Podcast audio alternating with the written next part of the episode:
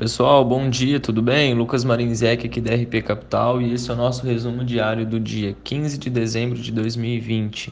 O Ibovespa ontem fechou em uma pequena queda de menos 0,4%, cotado a 114.611 pontos. O dólar comercial cotado a R$ 5,12, o S&P 500 a 3.647,49 pontos e o petróleo Brent cotado a 50 dólares e 45 centavos. No Brasil, na agenda de, indicadores e, evento, e eventos do dia, o destaque será a ata do Copom, seguido da entrevista coletiva do presidente do Banco Central, Roberto Campos. Câmara e Senado tentam dar sequência a votações nos últimos dias úteis de 2020.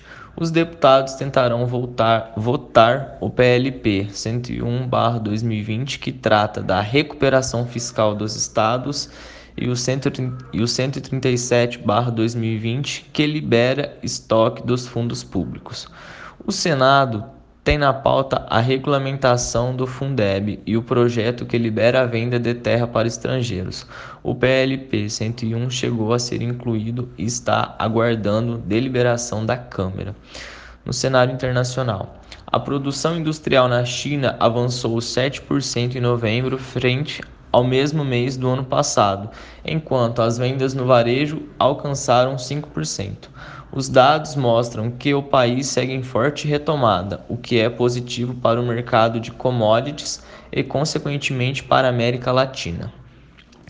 A segunda onda da Covid-19 continua preocupando na Europa e Estados Unidos. As novas medidas de lockdown podem levar a Alemanha a uma segunda recessão nesse fim de ano. Nos Estados Unidos, o, pre o prefeito de Nova York vem sinalizando com medidas restritivas adicionais. Ainda nos Estados Unidos, o Colégio Eleitoral americano votou ontem confirmando a vitória de Joe Biden.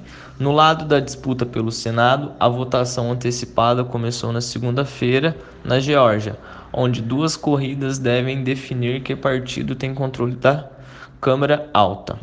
No Congresso, um grupo bipartidário de senadores apresentou um novo pacote de estímulos à economia dos Estados Unidos, em cerca de 748 bilhões de dólares, em, um, em uma última tentativa de aprovar um projeto antes do recesso parlamentar. Bom, pessoal, esse foi o nosso resumo diário e qualquer dúvida que vocês tiverem, estamos aqui à disposição. Um bom dia a todos.